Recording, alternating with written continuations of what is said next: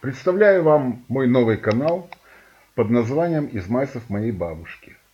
На канале я буду читать свои небольшие рассказки, составленные из разных историй. Начну с серии рассказов одноименной книги «Измайсов моей бабушки». Моя бабушка была мудрая женщина и с гипертрофированным чувством юмора. Ее рассказы, которые она сама называла майсами, уже разошлись на цитаты, которые я публиковал в различных соцсетях. Пришло время и подкаст. Итак, вступительное.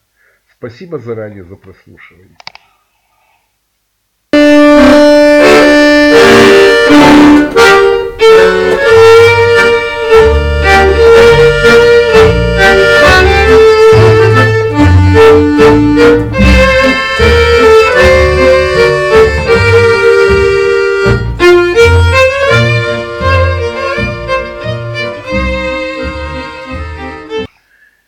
Майсов моей бабушки или это мне приснилось? Знаете запах старых подъездов? Тех подъездов кирпичных домов, которые построили в 40-е 50-е прошлого века. Вспомните.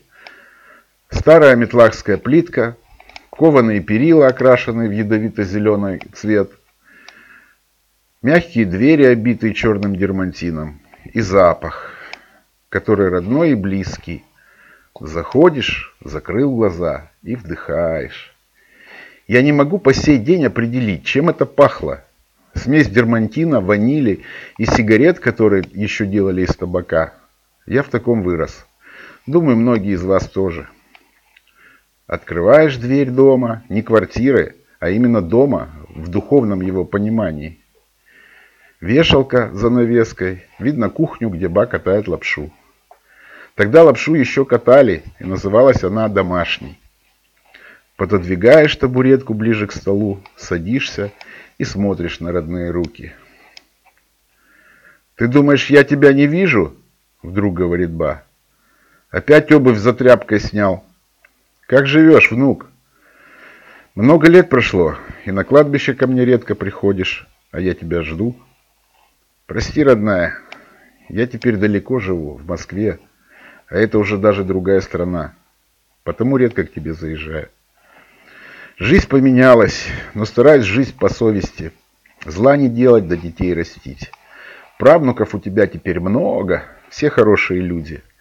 Да знаю про тебя все. Ты, засранец, зачем в банке деньги в рост брал? Ба, это кредит называется. Кредит смердит. Больше не бери. Я тут подсуетилась в нашем департаменте, чтобы ты в дерьмо не вляпался. В следующий раз не бери. Спасибо, постараюсь. От жены ушел. А я тебе говорила, не торопись. Устал, ушел. Не ворчи, ба. Я так по тебе скучаю.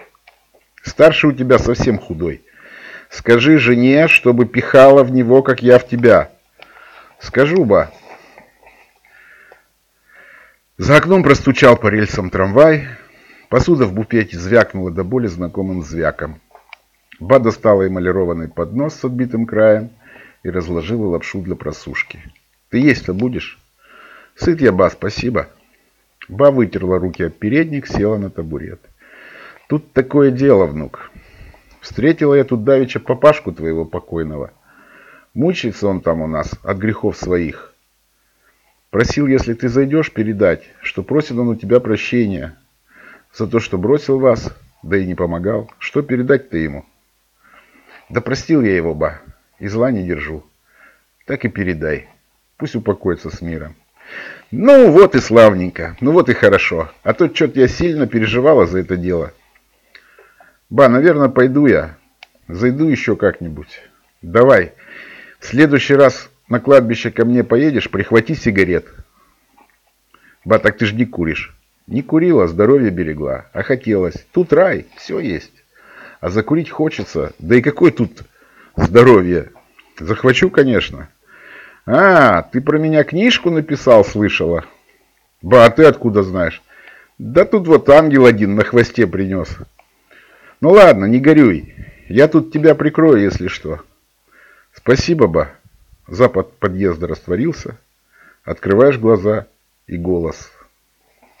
Станция студенческая.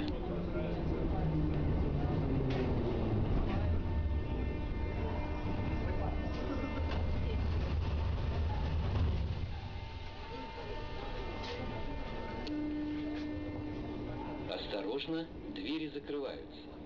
Следующая станция – речной вокзал. Платформа